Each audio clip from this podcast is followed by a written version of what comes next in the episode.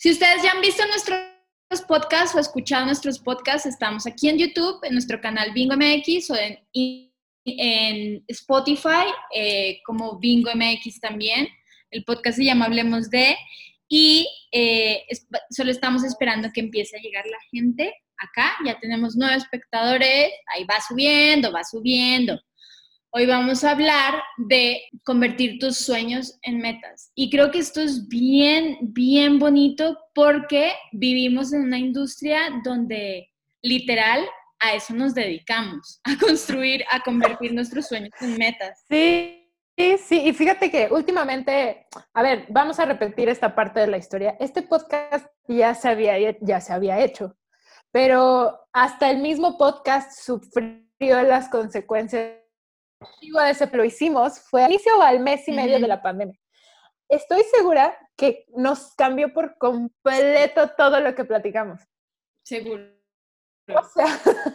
O sea, ahorita ya les presentamos a, Mike. Eh, bueno, seguramente ya lo conocen, pero me gustaría justamente comentar que una de las cosas más bonitas que yo he descubierto en esta pandemia y en este, en este momento de la vida es que tenemos el privilegio de trabajar en una industria que vive de los sueños, ¿no? Que, vive del querer, eh, y me refiero a la industria artística en general, o sea, vive de, querer masificar lo que nuestro cerebro está tratando de decir, ¿no?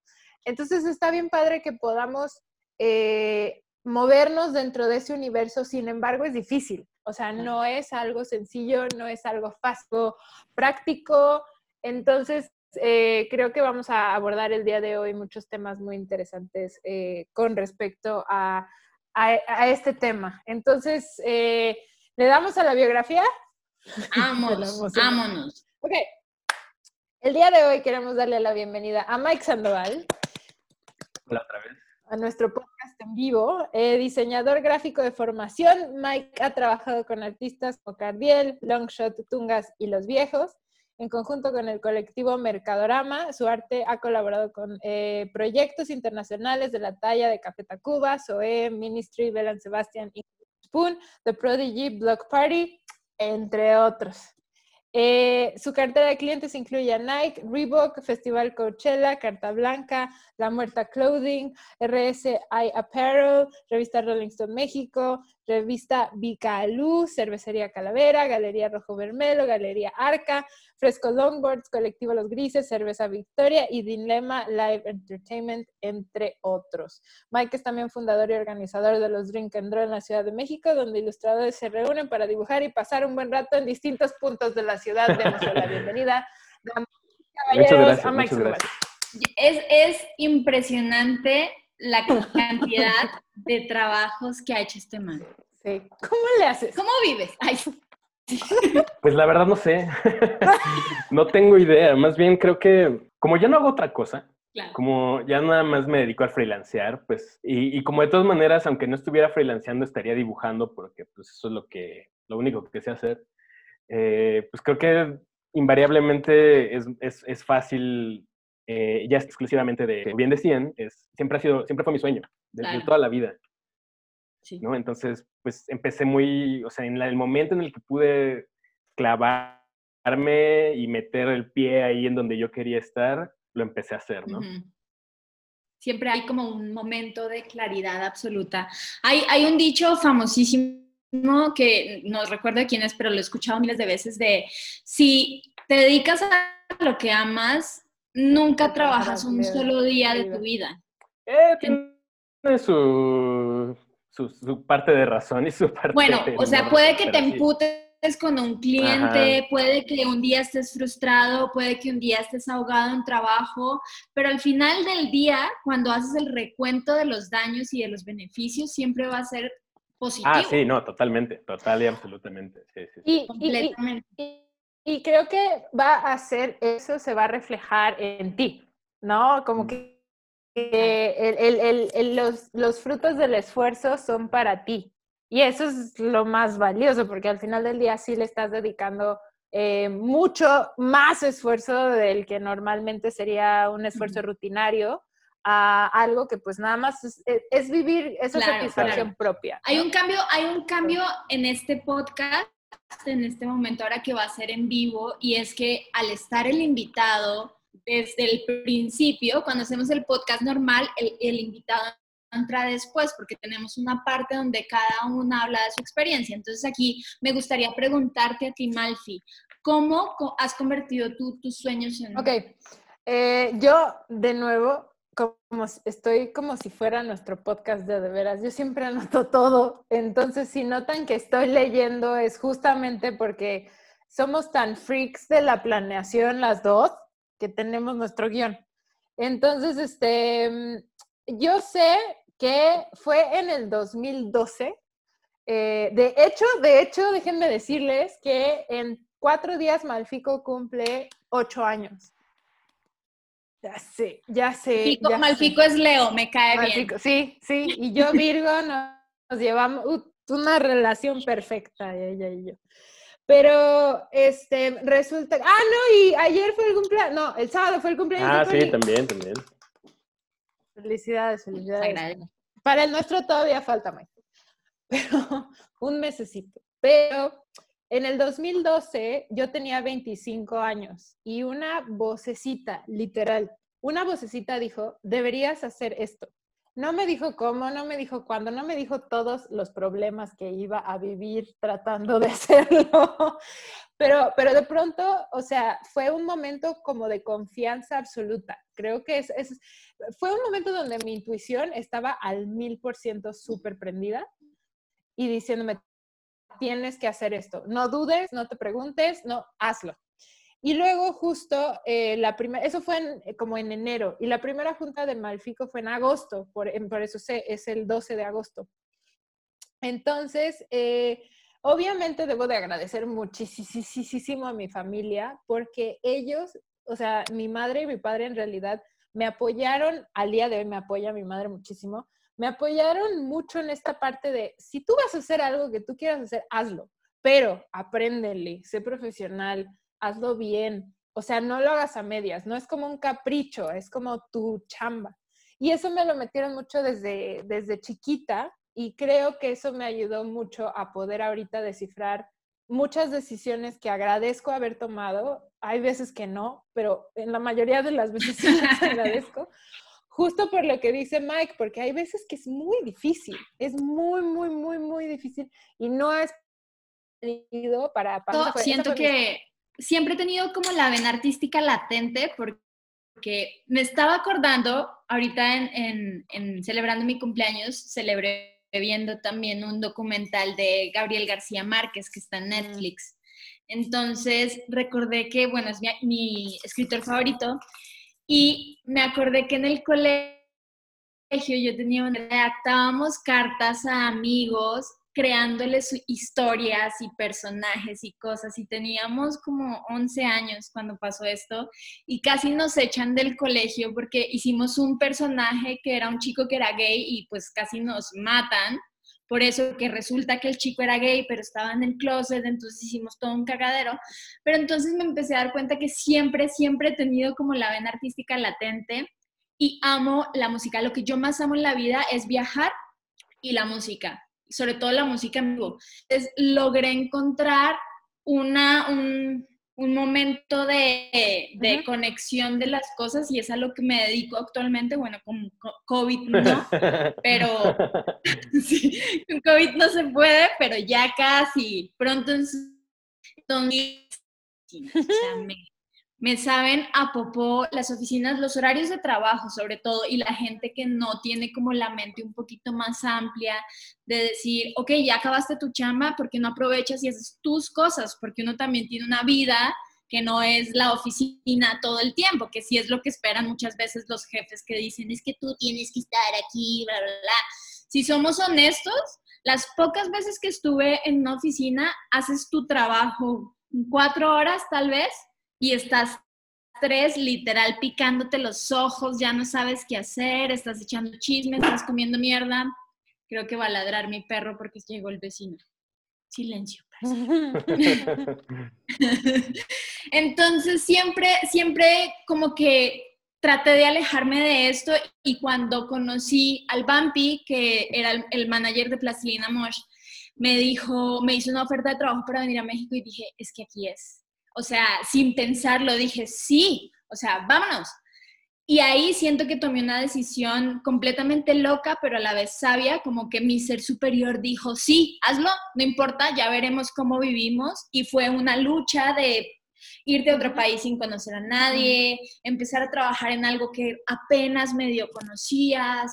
Em, te las tienes que arreglar, te tienes que capacitar, tienes que aprender a crecer solo. Después hay gente que empezará a crear como una es una empresa que haces alrededor de tus sueños, ¿no? Es una, está, está muy cabrón y es de las decisiones que nunca creo que me vaya a arrepentir en la vida y que todas las decisiones que tomé previamente me llevaron a, cada vez ser más como confiada en mí misma de tomar la decisión de sí, o sea, deja todo y fuga. Y también eso, eso, el aprender a tomar esas decisiones y a tener cierta confianza también me ha ayudado a tener tan clara mi mente en cuanto a las metas que quiero alcanzar y los sueños que se vea impresionante, también de la confianza y de tener tan claro como el sueño que estás persiguiendo. Se me hace súper, súper bonito. Mike, ¿cómo te diste cuenta, por ejemplo, en tu carrera, en tu caso, que te dijiste, ok, yo quiero ser Mike Sandoval, la gran persona, o sea, te, te veías hace, no sé, 15 años como te ves hoy? No, o sea, creo que siempre tuve como ciertas metas y conforme fui creciendo esas metas se iban haciendo más claras, iban perdiendo, eh, se iban haciendo menos difusas y las veía un poquito más claras, ¿no? O sea, yo desde niño pues quería dibujar, eso, es lo que yo hago, ¿no? Dibujar, como sea en diferentes eh, soportes, diferentes medios, pero el dibujo es lo, lo importante, ¿no? Entonces, eh, pues mis papás siempre me apoyaron mucho, ¿no? O sea, nunca, nunca me nada que tuviera que ver con mis gustos, ¿no? O sea, nunca me dijeron, no, tú tienes que estudiar derecho o medicina o algo así, ¿no? Eh, si yo les pedía que me metieran algún curso, me metían, si les pedía que me compraran material de dibujo, me lo compraban. Y entonces mi papá estudió un poco de diseño gráfico y luego se cambió a eh, ingeniería civil, pero cuando él, o sea, él tenía sus trabajos y sus láminas y su, obviamente no había computadora en ese entonces, ¿no? Entonces todo era a mano. Y yo veía sus trabajos en, en la casa y, y, me gustaban, ¿no? Entonces, desde muy chavito yo dije, creo que quiero estudiar diseño gráfico. Entonces nunca tuve otra opción, ¿no? Siempre fue como diseño gráfico, diseño gráfico. Y ya estando en la carrera, me di cuenta que el diseño gráfico me fascina, ¿no? Es, o sea, amo ser diseñador gráfico pero me di cuenta que había una rama del diseño que era la ilustración, donde se combinan justamente como pues las partes más, digamos, eh, estrictas del diseño, pero tiene también como su vena artística, no es tan libre. Al final del día no es como ser pintor o ser eh, escultor o cualquier otra cosa que, o artista plástico, ¿no? Que, que más bien es muy puesto hacia el mundo como mucho comercial y me encantó, ¿no? Entonces, poquito a poquito me, me, fui como convenciendo de que más que ser un diseñador gráfico integral, yo me quería enfocar a la ilustración.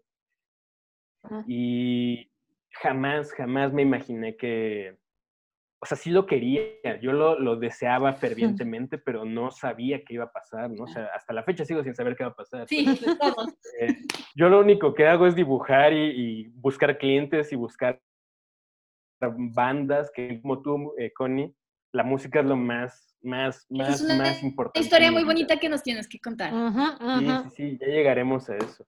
Pero entonces, eh, yo no, no, no, esperaba que, que, mis, parte de mis sueños se fueran a realizar con la, con la velocidad que pasaron. También siento que todo pasó muy rápido para mí y, también estoy muy agradecido con eso. Eh, pero no, o sea, si yo, si, yo, si yo pudiera hablar con mi yo de hace 10 años, creo que no me lo hubiera creído. Eso es bien bonito porque es algo que literal es un sueño, pero nunca una posibilidad. Mm, sí, y aparte porque pues creces admirando a mucha gente, ¿no? Admirando a muchos ilustradores, a muchos artistas y dices, puta, estaría increíble que yo en algún momento de mi vida pudiera hacer algo como eso o trabajar para cierto cliente o, o desarrollar cierto proyecto, ¿no? Pero dices, bueno, pues algún día y algún día y algún día y de repente bolas, ya estás ahí, ¿no? Y ya lo estás haciendo y es como, lo único que pasa con eso es que empiezas tú a ponerte la vara más y más y más y más alto. Entonces, está bien chido porque nunca se te acaban los sueños. Y el día que se te acaben los sueños, pues yo creo que ya es, tu fin. Sí, pero y tu fin también puede ser tu sueño, puede ser tu fin, ¿no? O sea, puede ser, ya no quiero hacer esto, quiero dedicarme a descansar. Ah, claro, también, también. Y construiste un, una carrera preciosísima donde ya no es necesario que lo hagas, el sueño. Claro, claro. Sin embargo, en lo personal creo que nunca, o sea, suena muy romántico, pero creo que a mí sí me gustaría morirme dibujando, ¿sabes? O sea, que, que a, cierta, a cierta edad me dé un ataque al corazón y, yo estar dibujando, eso es mi Y que esa sea tu obra maestra, ¿no? La más, la que estás haciendo siempre. Me pues avisas. No sé, pero les mando un, les mando un invite ahí. Para, llegar. Sí. Este. El, el, el, ¿En qué momento decidiste porque sí, o sea, es una carrera complicada, pero casi siempre es una carrera que se desarrolla en una oficina, ¿no? En, un, en, un, ámbito laboral como muy estricto, muy de, de 9 a 6 de la tarde. ¿En qué momento tú decides, no, no, no, ya quiero empezar a hacerlo yo por mi cuenta? ¿Y, cómo, cómo, cómo, descubriste que, que, sí era posible? Pues? pues saliendo de la carrera, empecé a trabajar en agencias de publicidad porque es como, en, México, es, eh, no, y aparte es como lo, la, salida más fácil, por así decirlo, ¿no? Las agencias están todo el tiempo cambiando de personal, todo el tiempo están como atrayendo nuevos talentos, por así decirlo. Entonces, es lo, o sea, te pagan mal, te explotan y todo, pero dices, bueno, ahí por lo menos tengo algo, ¿no? Ahí, hay, una, hay una oportunidad. Una seguridad. Una seguridad además, Eso de poder tener cada 15 días tu, sueldo en tu cuenta, bueno, pues hasta cierto punto se agradece. Entonces, este, empecé, entré a una agencia, me la pasé muy bien en esa primera agencia y llega un punto en el que ya no podía crecer más. O sea, ya no me querían pagar más, ya, digamos, la persona que estaba en la cadena de mando arriba de mí, pues no se iba a ir de ahí, entonces ya estaba muy difícil y empiezas a, empiezas a brincar de agencia en agencia eh, buscando pues mejor paga o mejores condiciones laborales, ¿no? Entonces, de ahí cambié un par de, agencias más y terminé en una agencia eh, en la cual al principio estaba muy bien y conforme fue pasando el tiempo me di cuenta más y más que no era lo que quería, ¿no? Eh, y entonces aquí les voy a contar una anécdota que ya también les había contado. Y que justo es una de las preguntas que te hacen aquí. Una chica creo que es una chica que se llama Swanee Carlock. Eh, ¿Cómo lograste trabajar con banda? Ah, bueno, esa es la segunda parte de esta anécdota. Mi mamá, eh, mi mamá me ha hecho mucho de lo que soy, ¿no? Evidentemente. Eh, y una de mis anécdotas favoritas de mi mamá es una vez que renunció de su trabajo y mm, se fue a despedir del, del que era su jefe mm. Y le dijo, oiga, nada más le vengo a avisar que ya voy a renunciar, ¿no? Y su jefe le, le, dijo, pero, ok, acepto su renuncia, no, no estoy de acuerdo, pero la acepto, pero dígame por qué, ¿no? O sea, ¿cuál es la razón para que usted ya no quiera trabajar aquí? Dijo, es que no le puedo decir porque si le digo se va a enojar. No, pero pues igual ya estoy renunciando, ¿no? O sea, ya... Suelte la sopa. Ya suéltela, ¿no? No, es que en serio, mejor dejémoslo así muchas gracias por la oportunidad, ya me voy. No, no, no, ahora me dicen, ¿no? dice, bueno, pero me, promete que no se va a enojar. Pues, pues sí, a ver, dígame. Le dice, mire, la verdad es que yo no puedo trabajar para alguien que es más tonto que yo. amo, amo Y eso se me quedó tan, tan, sí, claro. que efectivamente en la última agencia en la que estuve, mi jefe era una persona muy nefasta, muy, muy, muy nefasta. Un, sujeto engreído, este, prepotente, que sabía, que creía que sabía todo de la vida nada más porque alguna vez fue a Europa y ya, ¿no? Entonces, un día se despertó y puso una agencia de publicidad y lo, lo que hizo bien fue mm. armar un equipo de gente muy chida y por eso la agencia sigue existiendo, porque él, él, él no lo hubiera hecho solo, ¿no? Entonces, eh, tuve muchos problemas con él, nos peleamos a cada rato y llegó un punto en el que dije, es que estoy en la misma situación que mi mamá, ¿no? Yo no puedo, no puedo estar trabajando para alguien así, ¿no? Al fin me despidieron por un problema que tuvimos ahí con una cuenta que se perdió y todo y no me quisieron pagar lo que me, que me estaban dando, nada más por no pelear, porque un, un, abogado me recomendó no hacerlo. Me dijo, mira, seguramente vas a ganar, porque en México es de las pocas cosas que funcionan bien. Órale. Eh, no sabía. Sí, sí, eh, eh, el, el, empleado tiende a estar, si tú demandas y te avientas todo el proceso, lo más probable es que pero me dijo mi, eh, vas a perder mucho tiempo y probablemente lo, lo, mucho más que ganes, una gran parte se te va a ir en pagarle a, los abogados. A los abogados. Dijo, yo te recomendaría eh, irte con la frente en alto y continuar con tu vida. Y eso fue lo que hice, ¿no? O sea, no, no me metí más en broncas y agradezco enormemente ya no estar trabajando ahí para esa persona. Entonces, viene la segunda parte de esta historia. Eh, por ahí del tercer año, a mediados del tercer año, yo empecé a ir a muchos conciertos de bandas locales. Empecé a ir a shows de, de, de, bandas de punk, bandas de metal, bandas de... Pues toda esa cosa rasposa que nos gusta a nosotros, ¿no? Eh, y empecé a hacerme amigo de pues, gente de la escena. Entonces, pues en la plática y echando las chelas y después de los shows, en lo que todo el mundo está levantando sus instrumentos y todo, pues te acercas, platicas con los músicos, ¿no? Y por ahí de repente le dices, ay, pues yo soy ilustrador, yo soy diseñador, esto es lo que hago, y muchos te dicen, ay, pues qué padre, ¿no? Está bien bonito tu trabajo y ya, ¿no? Pero y, aquí es donde hablo hacia, hacia el público, ahí es donde uno tiene que detectar como esa oportunidad de oro, ¿no? Así que dices, ahí es, ¿no? Y mm, hay una banda de eh, Venezuela, de amigos venezolanos que llevan ya mucho rato viviendo aquí, que se llama Cardiel, que, que, además de que amamos a, a, Miguel y a Samantha, y que son una bandotototota, y si no los han escuchado, escúchenlos. Este, ellos fueron los primeros, creo que con, e, o sea, creo que sí podría decir que con ellos comenzó todo. Ellos fueron la primera banda eh, de, la Ciudad de México que me dijo, oye, está muy interesante eso que haces, estaría bien padre si nos diseñas una playera. Les diseñé una playera y fue un éxito. Así, a todo mundo de la escena, de esa escena le encantó. Hmm. Y todo mundo, o sea, creo que un chorro de amigos la tienen y, la imprimen y se les acaba y la imprimen y se les acaba y la imprimen y se les acaba.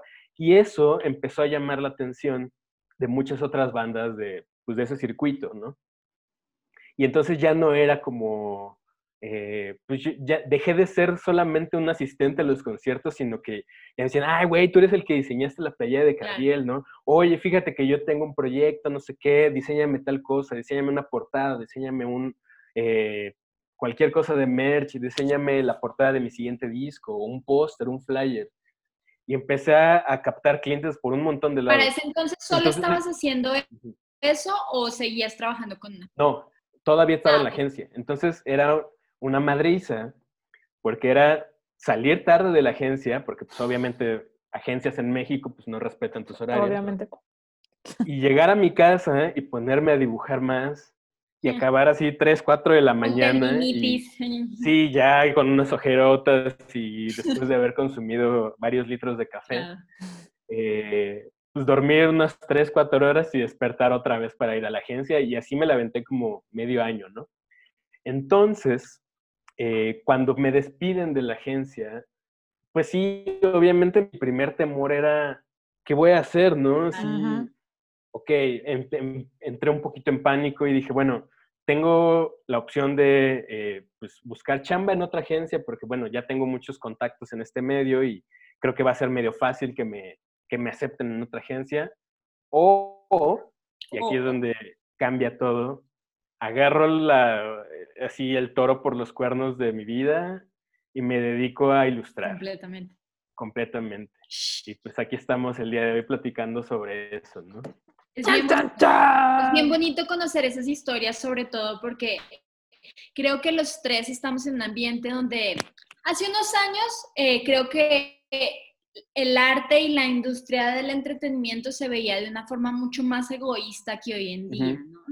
Entonces siento que ahora el poder compartir con gente que está inspirándose recién, yo creo que a mí me hubiera encantado que alguien me hubiera dicho a los 15 años, es que te puedes dedicar a la música sin ser el mejor músico del mundo. Exactamente. Y, creo que algo, algo de eso es lo que está pasando acá, donde ya con la experiencia que hemos vivido podemos decirle a las demás personas, ¿sabes qué?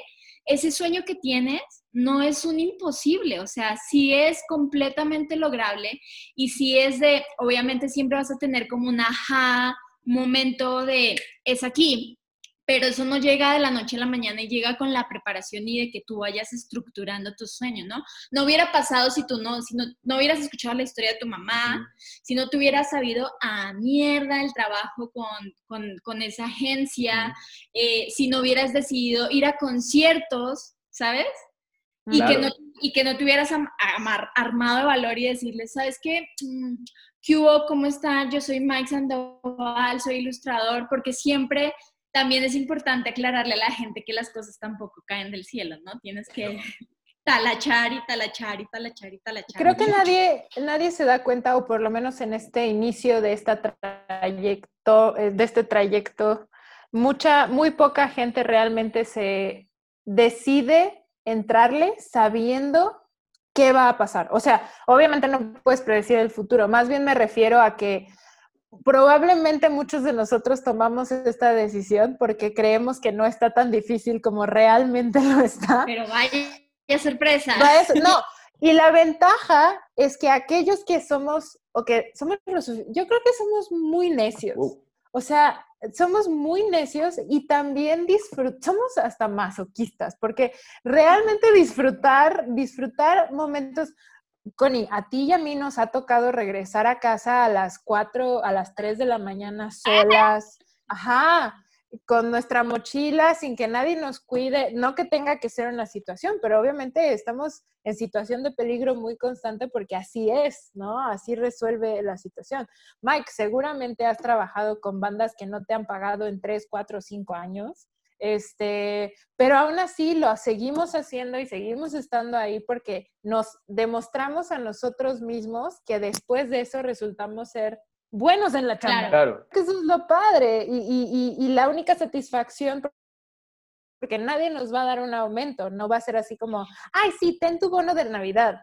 No, es como nuestro bono es la satisfacción de saber que nuestro tiempo invertido en nuestro trabajo es nuestro. Y eso, eso define tu éxito porque justo algo bien importante que se genera, yo creo que a través de empezar a convertir tus sueños como en metas y tu realidad de vida, es entender que cada pequeña ganancia que tienes, no necesariamente económica, está forjando 100% el sueño que tuviste a los 10 años, cuando veías los, los diseños de tu papá, ¿sabes? Entonces, eso, eso es infinitamente satisfactorio y creo que eso hace justo que no sea tan pesado el salir a las 4 de la mañana y que, y, o que, por ejemplo, en festival, en Baidora, que son tres días donde no duermes un solo momento y estás el último día así en modo zombie, inyectándote eh, Red Bull en las venas y la gente te dice, ¿cómo le haces para aguantar? Pues, o sea, en este momento los odio a todos, pero amo, amo esto demasiado y sé que mañana voy a ser la persona más feliz del mundo cuando duerma seis horas, ¿no? Entonces, es de lo mejor. ¿Cuál ha sido el momento más satisfactorio de tu carrera que tú dices? Híjole, tengo tantos. tengo tantos, tantos, tantos, tantos. O sea, yo estoy súper, súper agradecido con la vida porque neta, las puertas que se me han abierto. Y, y mira, incluso, no voy a decir que le agradezco a, mi ex jefe porque no le agradezco nada, Pero si yo hubiera sabido que neta eso iba a desencadenar en todas las cosas chidas que me han pasado desde entonces, tal vez no estaría tan Tal vez es un proceso de sanación eh, con, respecto al güey, o sea, como Sí, digo, el, vato sigue siendo un pendejo, ¿no? sí, Pero, sí, claro. Em, no sé, por ejemplo, yo muchos años me acuerdo estar eh, en la primera agencia donde me hice de muchos amigos eh, muy chidos, a los cuales quiero mucho todavía, eh, y buscando referencias, ¿no? Para campañas de publicidad y todo, y de repente era como de, encontramos fotos de, de, carteles de concierto y de repente decíamos, es que hay un festival en Estados Unidos y en Europa que se llama Flatstock, mm. donde muchos artistas de póster van y venden sus pósters. Y es como de, algún día quiero ir a comprar pósters, ¿no? Algún día quiero estar ahí porque, wow, o sea, qué, qué maravilla poder tener en tu casa así pósters de tus bandas favoritas diseñados por tus artistas favoritos, ¿no? Puta, ojalá algún día, ¿no? Y entonces toda esta bola de nieve que se desencadenó a partir de que me decidí volver freelance, un día trabajando con eh, Ahmed Bautista, que es eh, pues el líder de Mercadorama, que para los que no sepan es una empresa mexicana, un colectivo de artistas que se dedican justo a hacer mercancía para bandas, ¿no? Eh, me habla y me dice, oye Mike, este, ¿tienes, ¿tienes visa? Y yo, sí. Dice, pues es que vamos a ir a Austin, a Flatstock, a, a vender carteles, pues quiero que vengas. Y yo así de, no, entonces como de, no lo puedo creer, ya estoy aquí, ¿no? Y de repente llegas y te empiezas a ser amigo de esos artistas que admiraste durante años y la gente te compra tus pósters y se toman fotos con tu trabajo. Y esa es una de las miles de cosas que me han pasado, ¿no? Una, al año siguiente, Ahmed me vuelve a decir, oye, pues ya conoces Austin, este, pues ahora vamos a Barcelona, que vendas tus, tus, tus, trabajos, ¿no? Y es como de, otra vez, ¿no? Y al año siguiente me dice, oye, ¿quieres ir a Alemania a vender tu trabajo? Y, es, y claro, ¿no? Y de repente es como de, oye, vienen los Foo Fighters y van a tocar un, un lleno total en el Corona Capital. ¿Quieres hacer el, el cartel? Y yo, güey, claro que sí, ¿no? O sea, han sido cosa tras cosa, tras cosa, tras cosa que me ha pasado increíble que, no sé, es, es, es, yo creo que tengo el trabajo más chido del sí, mundo. Seguro. Seguro, es que es justo de eso, o sea, si es el sueño que has tratado de construir tanto tiempo y ves que se está materializando y dices, esta es mi vida, o sea, no lo puedo creer. Por ejemplo, qué maravilla. Aquí en los comentarios, esta chica, Suani Carla, pone Interpol. Esta fue una, historia bien bonita también. Un día Med me dice, oye, yo sé que te gusta mucho Interpol. Este, vienen a tocar eh, de principio a fin su primer disco en el 15 aniversario del, del Turn on the Bright Lights, ¿no? De ese disco. ¿Quieres hacer la propuesta? Y yo, puta, claro que sí, ¿no? Mandé una propuesta y mandé otra extra que era la misma, pero con los colores invertidos, porque pues las dos me gustaban, ¿no? Y me manda a Med un screenshot de un mail de el vocalista, eh, que ahorita se me fue su nombre. ¿Cómo se llama el vocalista de Interpol? Vocalista de Interpol. Paul Banks. Paul Banks. Ajá. Un, un, screenshot me hice de un mail de Paul Banks diciendo, wow, nos encanta, nos encanta el póster. Como son dos fechas, podemos hacer los dos pósters, uno para uno y el otro para otro. obvio, no, no, no. Y ese póster fue sold out, por ejemplo, ¿no? O sea, ya no hay, ya no hay copias de ese póster. Se acabó, se acabó durante el show. Perdón, interrumpimos esta transmisión para avisarle que al, al público que acabamos de llegar a los 100 suscriptores en nuestro YouTube de Bingo. Felicidades, Bingo. Gracias. Cuando tengamos millones de suscriptores, Mike, vamos a regresar a este momento porque tú eres buen karma para nosotros y buena vibra. Nos, Pero nos, vas, nos vas a, nos vas, vas a hacer una, un taller inspiracional con puras anécdotas de bandas. Es que hay tantas. Yo me acuerdo que cuando trabajaba con Apolo, eh, estábamos así enamorados, pero enamorados del trabajo de Mike así de, pero ¿cómo lo conseguimos? No sé qué, y lo habíamos topado, porque justo Mike y yo como que siempre nos conocíamos de, de ir a conciertos de hardcore y de punk y de metal y bla, bla, bla. Y pues pues hablemosle, ¿no? O sea, preguntémosle, ¿no? Y es el diseño, el diseño que hiciste para Polo es de las cosas más bonitas que yo tengo eh, guardadas, de, pero justo, o sea, porque creo que cuando eh, dos carreras o dos personas que hacen lo que aman se encuentran, eso suena como una, historia de amor, pero eh, se siente como una conexión bien chévere y es uno de los cuadros que yo más quiero de mi casa, ¿sabes? Por todo lo que significó, significó para mí la primera banda con la que yo fui manager, que decidí cómo empezar a trabajar y, conocer el trabajo de alguien más y empezar a apreciar el trabajo de otras personas. Y ya a través tuyo yo me empecé a ir por un universo de personas y ahora tengo un chorro de pósters en mi casa que yo jamás, yo siempre veía y decía, qué necesidad, ¿no? Y ahora yo, pues, todos, ¿no? Entonces es bien bonito, bien bonito saber cuando, darse cuenta cuando una persona ama lo que hace. Sea, sea hacer esto, sea ser maestro, es que hay miles, miles de cosas que te pueden llegar a gustar hacer en la vida. Y lo importante es darte cuenta y luchar por ello. Sí, porque, perdón, Malfita, nada más rápido. O sea, justo yo, yo no, a mí amo la música, ¿no? Y yo no soy músico, yo no sé tocar ningún instrumento, pero ya soy parte de la industria ya, ya, ya aporto algo a la música también. Entonces es como de, bien, ¿no? O sea, muy bien. rompimos en tu anécdota de Interpol, Mike. No, no, no, eso, nada más era eso, que, que pues fue, fue otra cosa muy padre, ¿no? O sea, no solamente armé un póster para Interpol, sino que a la banda le gustó tanto que, que me lo pidieron dos veces, ¿no? O sea, es como... ¿no? Y, y así como Lloré, no, no. No, lloré, pero sí me emocioné mucho. ¿Has tenido momentos en donde dices, esto es maravilloso? Pues cuando conocí, por ejemplo, a Prodigy, ¿no? Que, también fue como, se tomaron, o sea, me dijeron, o, el año pasado conocí a, a, los, a los integrantes de The Jesus and Mary Chain, que es una de mis bandas favoritas. No sé, o sea, es que hay, hay miles, ¿no? Hay, o sea, tengo así de esas historias, tengo muchísimas. Y, o sea, eso me ha llevado a más cosas. Por ejemplo, hace rato Malfi mencionaba que eh, cuando estaba haciéndome el favor de leer pues un poco de mi trayectoria, mencionaba, por ejemplo, el Drink and Draw.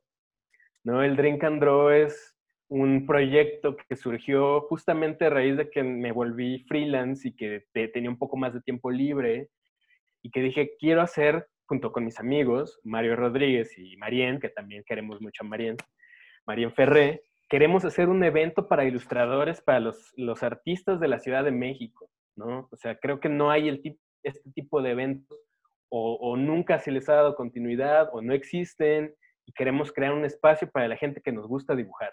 Y así surgió el Drink and Draw, ¿no? Y entonces apenas eh, este año pues teníamos preparado como grandes cosas para celebrar nuestro quinto aniversario, que pues, obviamente ya no se realizó por, pues, por obvias razones, pero son de esas cosas que empezó siendo algo bien chiquito, ¿no? En un bar para 20 personas y en uno de nuestros aniversarios llegan 1500 personas. Son de esas cosas que me acuerdo y me dan ganas de llorar, de decir, puta, lo, logramos. O sea, estamos haciendo algo bien cabrón. Sí, qué bonito. Y, ¿cómo crees que tú podrías inspirar o qué tips crees que podrías darle a la gente mm, de alguna forma motivacionales como para, sí, o sea, sí vale la pena? Pues primero, creo que tienen que familiarizarse con el concepto de que el talento no existe. Eso es un, un invento que toda la gente te dice y toda la gente se dice, en primera para para cerrarse a sí mismo las puertas y decir, no, es que no tengo el talento, no, pues mejor no. Y otra, y también al, mismo tiempo es muy, es muy dañino, porque hay mucha gente que por el contrario dice, puta, es que soy súper talentoso. y ah, entonces ah, también se, vuelve, se vuelve una cosa súper, súper nociva. Entonces el talento no existe. Es únicamente disciplina y constancia y pasión pasión por hacer las cosas. Completamente. Uno, una de mis, de mis mayores motivaciones es que yo me prometí a mí mismo jamás volver a poner un maldito pie en una agencia de publicidad. Y es lo que llevo, o sea, neta todos los días me despierto diciendo, puta, pues sí, a lo mejor hoy no, hoy no es mi día, pero al menos no estoy yendo a trabajar en una, agencia de publicidad. que digo, nada, nada en contra de las agencias, bueno, de la gente que trabaja en las agencias. Hay gente que lo hace muy bien y tengo amigos que se dedican a ello. Súper bien. Todo chido. A mí no me gustan, las detesto y siempre voy a hablar de ellas. Pero bueno, entonces el chiste es eso, ¿no? Si hace rato mencionaba que uno tiene que aprender a detectar como las oportunidades, ¿no? Las, y eso no quiere decir que si se te va una, no vayan a ver más. Pero también es muy cierto que tú tienes que hacer que sucedan las cosas. Claro. Por un lado, sí, Cardiel me dio la oportunidad de hacer esa playera y de ahí se desencadenaron muchas cosas. Pero si yo no me hubiera acercado a platicar con ellos, ellos no se iban a acercar a mí nada más por buena onda, ¿no? Entonces, buscar la oportunidad, pero también hacer que las cosas pasen. Claro. ¿no? Eso creo que es súper, súper importante. Y es parte de la confianza que se crea a través de la práctica, ¿no? Y de decir, sí, estoy listo, o sea, lo que sea que venga, estoy listo. Exactamente. Y también creo que es bien importante no frustrarse. Suena como súper fácil de decir, pero es de nuestras principales eh, trabas, ¿no? Uno de repente dice, puta, es que le hablé a mi banda favorita y me dijeron que en él ya no lo voy a hacer, ya no me voy a, eh, ya no me voy a esforzar, ¿no? Ya, ya, ya lo perdí.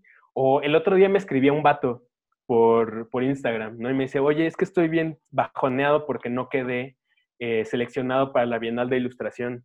Y le digo, no importa, los concursos solamente son eh, cosas bien personales, bien este, subjetivas, que no determinan absolutamente la calidad de tu trabajo, ¿no? O sea, si, si quedas, qué chido, y si ganas, qué bien, pero si no quedas, no quiere decir que tu trabajo no sea igual de bueno que el del que sí quedó, ¿no? Entonces, más bien, no te rindas, no te desesperes y no te desanimes si por ahí a la primera salen las cosas. Claro. Entonces creo que ese es otro, otro consejo que a mí me ha servido mucho como para de repente no, no bajonear. Creo que es algo que pasa mucho eh, en donde estamos metidos los tres. Y es que hay muchos nos, hay mucho no. Mm, hay más nos que sí. Exacto. Entonces tienes que aprender a, a, a darte el valor que tiene tu trabajo y decir, no, o sea, entiendo que es un no, está bien, lo respeto, o no lo respeto, como quieras, pero tu trabajo, te paras el día siguiente y el sol vuelve a salir, ¿sabes? Entonces tienes otra oportunidad y así, y así es como, creo que, por ejemplo, la pandemia, algo que me ha enseñado es que lo estaba hablando hace unos días con alguien de, siento, sin sonar machista ni nada, pero siento que esto va a diferenciar un poco los niños de los hombres o las niñas de las mujeres, ¿sabes? Eh, en cuanto a los que sí día a día, a pesar de que no pueden estar habiendo shows o que la industria se está cayendo a pedazos, seguimos luchando por hacer que el show continúe. Y ahí va a haber como una diferencia muy grande de quienes justo tienen esa mentalidad de ya llegó un no mundial, no un virus gigante, ya. Y los que sí van a seguir siendo creativos y van a encontrar otra forma. Eso que hiciste de lo de los carteles de películas ah, es una locura. Lo amo, lo amo. Es un proyecto que también surgió justo de esta necesidad de decir, ok, tengo de dos, o me quedo aquí sentado esperando que las cosas se arreglen, o me pongo a hacer algo porque neta mis ganas de seguir dibujando y de seguir haciendo cosas que me gustan, pues no quiero que se queden ahí estancadas, ¿no? Eh, por ejemplo, ahorita en los comentarios ah, eh, está una persona que dice Blue Moo. Ajá. Sí. Es un, es un diseñador de Perú que hace unas cosas increíbles y lo conocí a raíz de, de este proyecto de The Movie Poster Show. Entonces, es eso, ¿no? Es como, ok, no te tienes que frenar, o sea, puedes seguir, eh, y más ahorita con las telecomunicaciones y con las redes sociales y todo, tienes un chorro de oportunidades para seguir y seguir eh, haciendo redes eh, de personas creativas o de personas que están en la industria o lo que sea, que dices, Ota, aquí puedo aprovecharlo, ¿no? O sea, que el, hecho de que esté el mundo completamente aislado ahorita no quiere decir que tu creatividad se tenga que frenar. Completamente, completamente. Y al contrario, es un momento de... Sí. bueno, nosotras hicimos los podcasts. Ajá. Exacto. Ok, a lo mejor no podemos salir ahorita a, a tener esta plática en un auditorio con personas, pero podemos hacer una cuenta de Zoom que es completamente gratis, ¿no? O podemos abrir un live de Instagram que también es completamente gratis y empezar a hablar de las cosas que nos interesan, empezar a, buscar conexiones con otras personas de otras, de otras latitudes y creo que eso está increíble. Y creo que es algo bien bonito que va a pasar con todo esto. Todos, en lo que sea que estemos haciendo en la vida, tenemos que evolucionar, ¿no? De una forma u otra. Y creo que la evolución, lo que he visto más que nada es justo a eso que dices, que es a crear comunidad de la gente que está luchando por sus sueños. Y eso me hace precioso, precioso. creo que algo, algo muy importante que, que nos hizo entender la vez pasada que charlamos con Mike y en esta, justo es la admiración que podemos tenerle a cualquier persona, obviamente a Mike, porque yo soy fan, o sea, soy fan declarado de Mike. No solamente tengo el privilegio, no solamente tengo el privilegio, porque es privilegio de poder trabajar con él, eh, sino que también eh, lo admiro mucho porque su, su, él tiene muy claro quién es él, ¿no? Es, es qué, le gusta, qué ilustra, qué, qué, cuáles son sus bandas, cuál, o sea, y eso le ha traído muchas cosas muy buenas, ¿no? Le ha traído ciertas bandas, le ha traído ciertos contactos. Eh, y nunca, y, Mike, cuando veas alguna de sus ilustraciones, nunca vas a dudar que salió de un pedacito de su corazón, ¿no? O sea, que, que, que, nunca vas a notar que lo hizo a propósito, ya sabes. Gracias. Y eso es bien valioso porque habla, no, o sea, de nada, pero habla de la importancia de descubrirnos a nosotros mismos, a nosotros mismos, aunque al principio no nos caigamos bien, y decir, a ver, ¿dónde está eso que, que, yo le puedo brindar al mundo? ¿no? sea eh, mi gusto, por ejemplo, en mi caso es, es mi gusto igual por la música y, y, mi gusto porque la gente escuche más música y mi cerebro lo tradujo como, ah, entonces difunde música, ¿no? Entonces fue así de, ah, claro. ah, claro. Ajá. Después, obviamente, este, son muchísimas otras cosas, ¿no? Pero justamente era, era, era formar parte de, de este mundo, no ser músico, pero formar parte de, del mundo, ¿no? Y esa, esa discusión la tuve y la sigo teniendo de cuáles, o sea, sí, yo hago medios, yo hago estrategia de medios, pero yo, ¿qué parte de mí le estoy brindando a mi estrategia, no? mi, chance, mi chamba es hacer felices a los músicos, o sea, hacerlos confiar de que lo que están haciendo, confiar de que lo que están haciendo está, está como que llamándole la atención a la gente. Ahí está, eso es lo que yo le brindo a la gente y es mi diferenciador. Y como en cualquier empresa y cualquier negocio, tener un diferenciador es lo que te hace atractivo para los demás, razón por la cual te siguen y te siguen y te siguen hablando.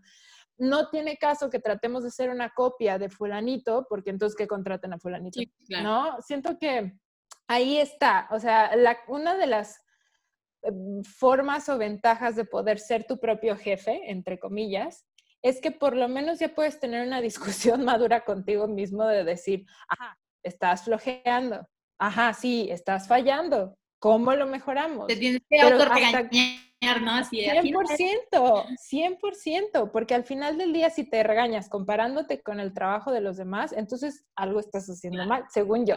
Esta es mi muy humilde opinión. Sí, no, completamente. También es importante hablar de que si, si parte de tu sueño es ser tu propio jefe y es establecerte como una marca tú, eh, viene con un montón de cosas que tienes que saber, que es que tienes que pagar tu salud, que es que tienes que ver por tu futuro, que es que tienes que, porque sí es muy cómodo eso de las empresas, eso sí es verdad. Pero a mí es súper sexy tú crear tu ah, futuro, ¿no? Y tú, Entonces, sí creo que es importante mencionarlo porque no es solo me voy a dedicar a ser artista y voy a ser feliz por el mundo, así no funciona tanto, ¿no? O sea, si, si es una putiza y si es de trasnocharte y así como le tocaba a Mike de dormir dos horas para poder cumplir lo que haces afuera y lo que haces en la empresa, pues ni modo, papá. O sea, si te quieres dedicar a esto, pues hacerlo no es para, no es para cobardes de alguna forma, es para gente que todos los días toma la decisión de cumplir y de seguir su sueño. Y eso está bien chévere. ¿Cómo te ves, Mike, tú en cinco años? Ay, no sé, siempre estoy malísimo cuando me hacen esa pregunta porque yo lo, único que quiero es... seguir haciendo esto, ¿no? O sea, y tener cada vez más oportunidades de, poner mis, mis ilustraciones en más proyectos, más diversos, ¿no? O sea, eh, por ejemplo, retomando un poquito lo que mencionábamos del, de este proyectito que tengo, bueno, que tenemos de los pósters de películas. Em, yo ahorita no puedo hacer carteles de conciertos porque no hay conciertos, ¿no? Pero me encantan los conciertos y me encantan los carteles. Entonces dije, bueno, ¿qué otra cosa puedo hacer que sea un cartel que no esté haciendo, no? Y dije, pues películas, pues pósters de películas. La gente sigue consumiendo películas. Y a lo mejor ahorita no tengo los derechos, no tengo la oportunidad de hacer un cartel para una película oficial, pero entonces estoy desarrollando una habilidad que no tenía. No es lo mismo diseñar un póster para una banda, que al final del día es como reinterpretar un sonido, ¿no? O sea, y procesar eso que ya existe a través de tus vivencias y todos tus filtros, y luego proyectarlo en una imagen, que trabajar con una película que ya existe una dirección de arte, que ya existe una gama cromática, que ya existen unas caras.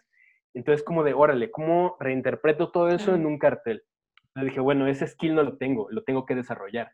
Y sobre todo si en algún momento quiero realmente hacer pósters para películas, pues tengo que tener algo que enseñar. Claro. Entonces, parte de ese, de ese proyecto, pues sí, está muy padre diseñar carteles de películas, pero al mismo tiempo es una autoescuela para mí. Estoy tratando de ganar una habilidad que no tengo. Entonces, eh, pues eso, quiero seguir eh, no me quiero limitar a hacer eh, arte para música, que digo, siempre cada proyecto es diferente y todos son un reto distinto, pero quiero nuevos retos, quiero hacer carteles de películas, quiero hacer portadas de libros, quiero diseñar, no sé, escenografía de teatro. Había, había una persona que se llama Mariana Aguilar que dice, ¿te vas a animar a sacar un libro de ilustración? Sí, por favor, necesito más trabajo. Pues sí. es que para quien no sepa, yo soy publicista de Mike. Este Mike es el único ilustrador de Malfico, entonces justo teníamos este momento en donde ya quiero presumir a todo el mundo algo nuevo de Mike. Es el momento de hacer tu libro, Mike. ya, es una señal. No, es una señal. Estaría bien padre, entonces, pues eso, no, no sé en dónde, no sé, no sé, no sé qué voy a estar haciendo en cinco años, ¿no? Pero ojalá que tenga tantos proyectos que, que, me, que me dejen seguir plasmando mi visión de la, de la realidad que, pues, sí, siga pudiendo vivir de eso, ¿no? Claro. Al principio Malfi decía algo que, que yo quiero preguntarte, o sea, ¿cómo te afectó en el buen sentido? ¿Qué cosas chéveres has aprendido a raíz de, de, del coronavirus? Porque no somos las mismas personas cuando hicimos el primer podcast ahora. No. Vaya que no. No. Vaya que no. no.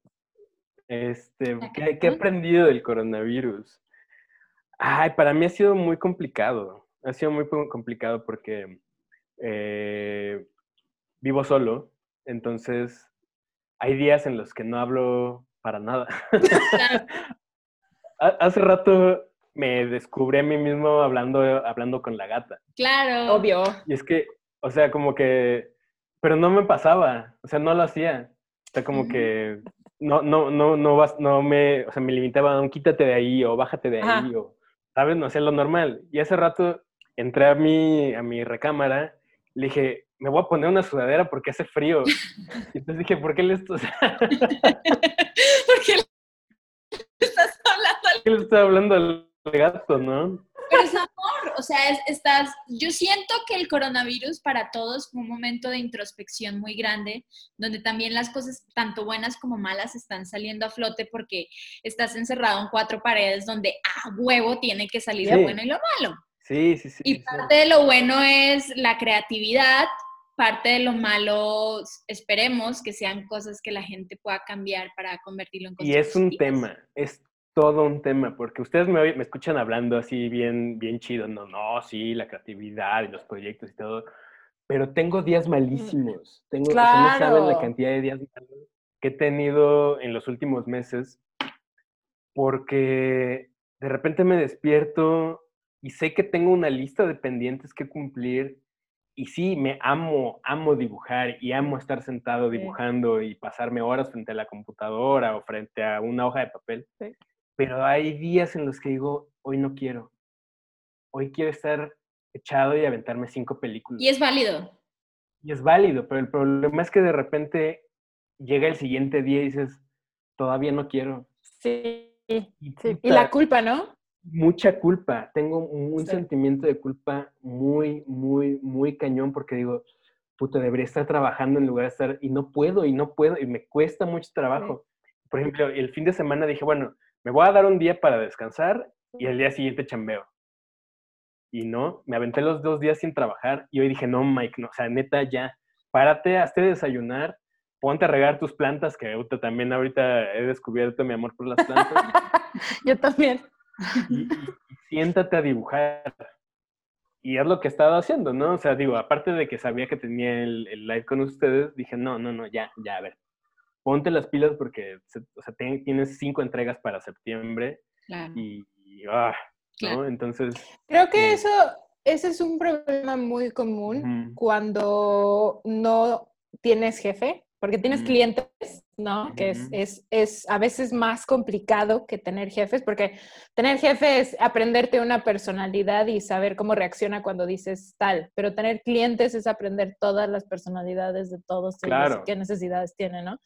Y creo que ese es un, ese es un síntoma de, de, de por lo menos el burnout emocional, siento yo, porque a mí me pasa mucho que también estoy en un momento en donde tengo la lista de los pendientes, sé que me voy a tardar tres, cuatro horas, sé que tengo que hacer y sé que tengo que hacer para hacerlo mejor que ella. Pero no, no me nace, no, no, nada, no, no tengo ni porque siento que llega un punto donde el cuerpo te está diciendo, necesitas poner atención en otro lugar. Y una vez que pongas atención en ese otro lugar y digas, ah, sí, cierto, tengo que hacer ejercicio. A ver, espérenme. Entonces ahí me voy a... Ahí ya, empieza, como que se siente otra vez el flujo del agua y, o el balance, exacto. Pero nos pasa mucho más a esta generación también el típico burnout, que te cuesta mucho trabajo poder em, empezar la palabra es empezar, porque por lo que ese, esa es la bronca. Por lo que hemos estado platicando en nuestros podcasts, usted querido este radio escucha, bueno, podcast escucha, eh, si ya escuchó el podcast de productividad con Moni, eh, platicamos justo un libro que me cambió la vida que Connie eh, sugirió que se llama El poder del hábito. The Power of, del poder del hábito.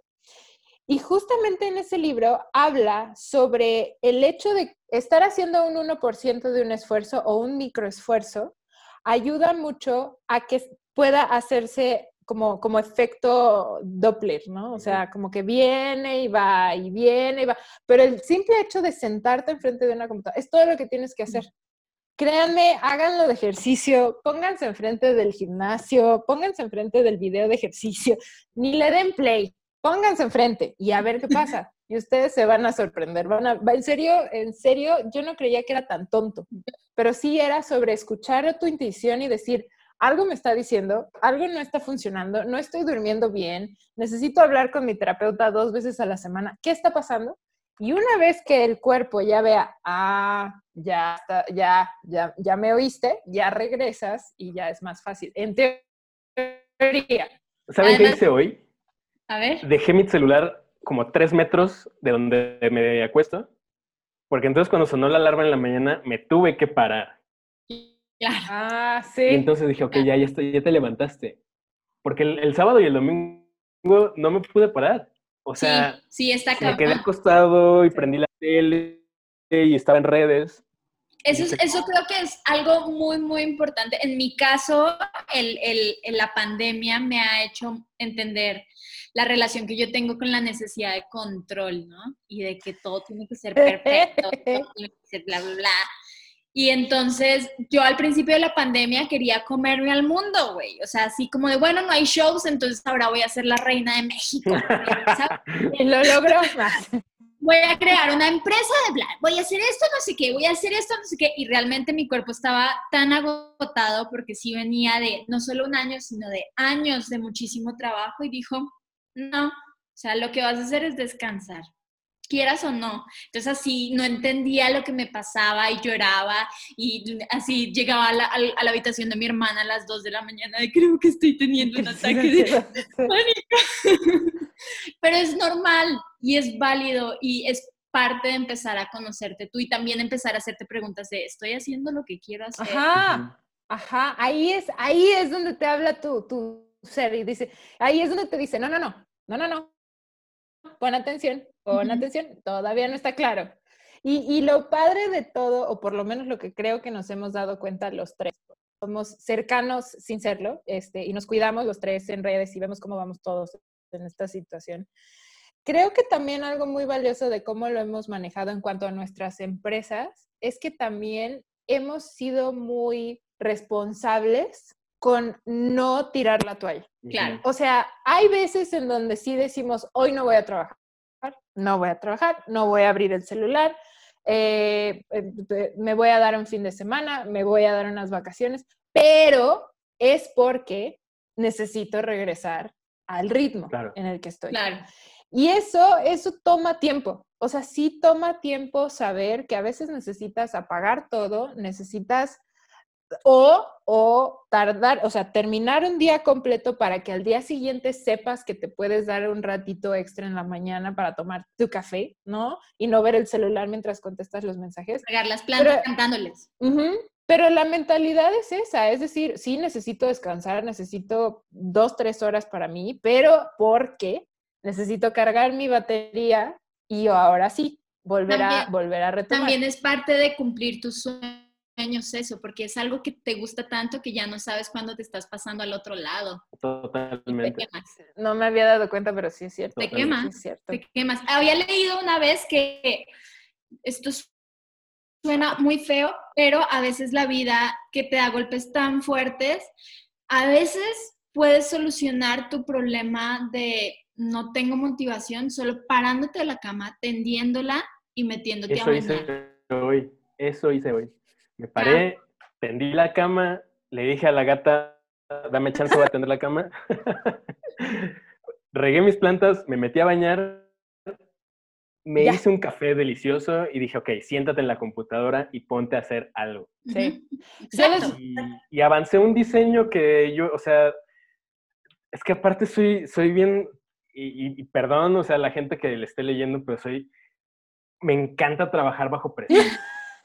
Ay, Virgo. yo sé que tengo un mes para desarrollar cinco proyectos y me espero hasta los últimos cinco días porque es cuando mi cerebro dice, ya, ya, ahora sí, ya, güey. Y es terrible, y es terrible y no es tan recomendable. No. Pero yo sí trabajo. Y hoy dije, no, a ver, ya, güey, siéntate y ponte a diseñar. Y Por lo menos una idea. Sí, no, y, no solamente bajé una idea, sino que, ya casi la acabo. Oh, wow. Entonces fue como de, ah, ok, ya, lo único que tenía que hacer era pararme y bañarme y hacer las cosas. Claro. Yo les Pero voy no, no hay que ser tan duros con nosotros. No, no eso, eso. Ahí está la clave. Y, y, es la también es la clave de la pandemia, yo creo. O sea, no hay que ser tan duros con nosotros mismos porque te quedaste sin trabajo, porque te, te, no tienes clientes, porque no puedes salir lo que sea, no es importante saber que como sea va a pasar, lo importante es que te procures y te cuides para que lo pases lo mejor que puedes dentro de esta situación tan extraña que está el mundo entero. Está, loco, está loco, pero, pero creo que hemos aprendido a sacarle el lado positivo, querramos o no.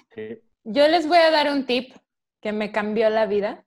Compren un despertador en Miniso, en el centro, bueno, no, este, en Amazon, barato, por favor. en internet, barato, de pilas, de pilas, de pilas Energizer o pilas, y pónganlo en la cocina, junto a la cafetera. Y despierten a todo el edificio. No, obviamente el chiste es el siguiente, ahí les va.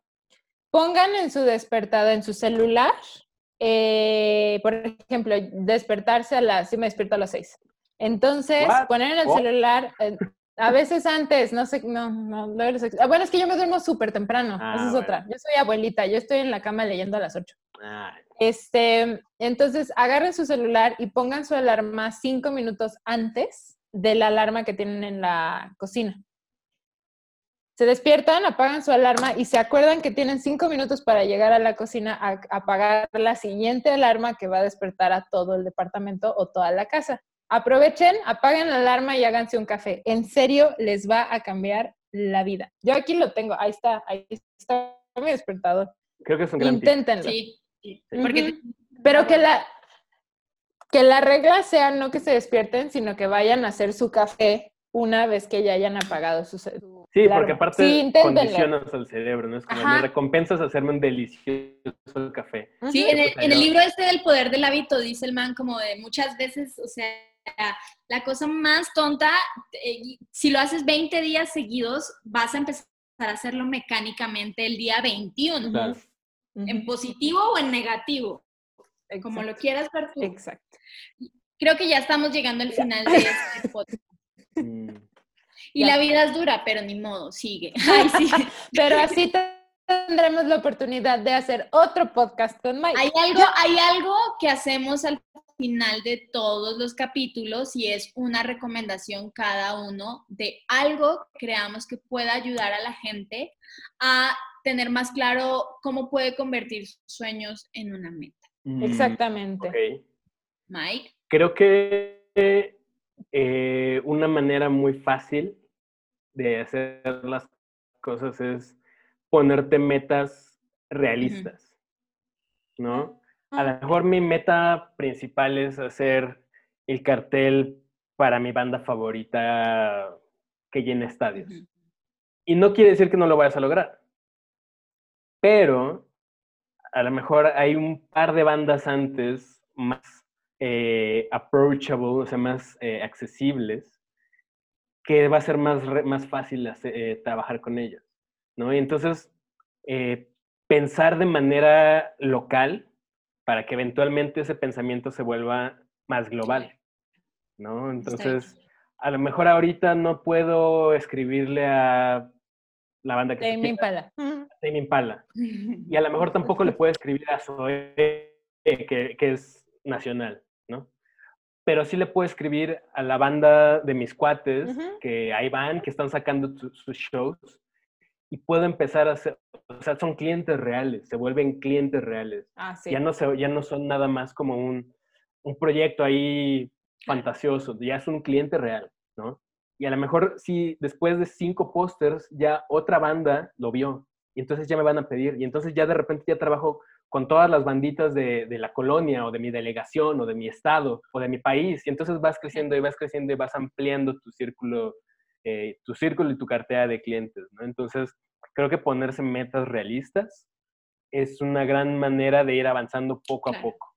Porque si de entrada te quieres comer el mundo, pues nada más te vas a entragantar y no lo vas, ni siquiera vas a poder abrir la boca. O lo, estás haciendo por las razones incorrectas. Que es ego casi siempre. Sí. También, también, también. ¿Tú mal? mi recomendación. Yo les recomiendo algo más eh, para acompañar en su travesía hacia cumplir sus sueños. Es un libro, eh, uno de mis autores favoritos se llama Ryan Holiday eh, y él tiene un libro que se llama El obstáculo es el enemigo. ¿El qué? el obstáculo es el camino, perdón, perdón, obstacle is the way, perdón. Y es justamente un libro que habla sobre que cuando alguien llega a un obstáculo, a una traba, a un tope o lo que sea, y lo pasa, se da cuenta que era el camino que debía tomar para fortalecer sus enseñanzas, sus aprendizajes. Tenía que saber, tenía que pasar por ahí para saber cómo resolver problemas que se iban a presentar en un futuro que iban a ser más grandes. Entonces es esta mentalidad un poco de, ok, aquí hay una problemática, ¿cómo la podemos eh, valorar? Y te enseña como que a ver la vida. Ese libro fue el que a mí me enseñó que no somos víctimas. O que no somos, eh, que no somos víctimas, yo le llamo como víctimas de las consecuencias.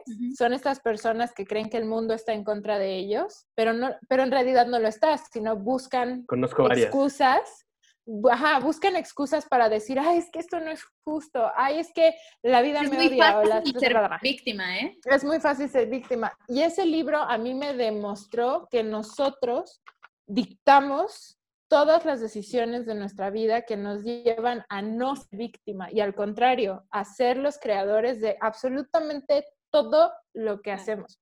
Entonces está bien padre porque te hace ver el mundo desde un punto de vista de nada es perfecto, aguántate. Pero puedes hacerlo mejor. Entonces, esa es mi recomendación. Yo tengo una recomendación de un libro que llevo leyendo toda la pandemia porque lo estoy leyendo re lento, porque trae ejercicios, entonces me siento hacer el ejercicio y, se llama eh, Amar lo que es de Byron Katie, que es una, es una señora que estuvo ocho años en depresión clínica culerísima y la morra creó salió de su trance, por así decirlo, y creó un, método que se, que se llama The Work, el trabajo. Entonces la morra dice que justo son obstáculos en la vida lo que no te permiten alcanzar tu potencial, en lo que sea, en lo que te quieres dedicar, cómo quieres, visualizas tu familia, lo que sea, porque la mente es la que siempre crea una realidad alterna a la realidad real, que es la que está pasando en el mundo. Entonces la morra dice que hay que hacerse cuatro preguntas, que de eso se llama el trabajo, se trata el trabajo y es analizar cada uno de tus pensamientos y cuando vas pasando por cada una de las preguntas te vas dando cuenta de que lo que está en tu cabeza no es la realidad del universo. Entonces, entonces, inmediatamente cuando se te cae el argumento en tu cerebro, superas el pedo y dices, ok, pero ahí no era, que sigue. Y así puedes llevar toda tu vida y puedes justo porque cuando estás tratando de cumplir tus sueños, cambiar tus sueños y convertirlos en metas, te topas con todos los obstáculos del mundo y la mayoría empiezan por uno mismo diciendo es que no estoy listo, es que no estoy preparado, es que me falta esto, es que cuando llegue esta persona a hablarme ese día voy a poder ser tal. Ah, claro, claro, como el típico artista de hasta que tenga a esta persona de manager la voy a hacer y no. no. no, carnal, no, así no va. Entonces creo que es un libro que puede ayudarle mucho a la gente como a entenderse mejor y, tomar decisiones como más basadas en lo que sabes que sí puedes dar y tu potencial real. Ay, qué bonito, qué bonito capítulo. Oigan, qué padre. Qué bonito.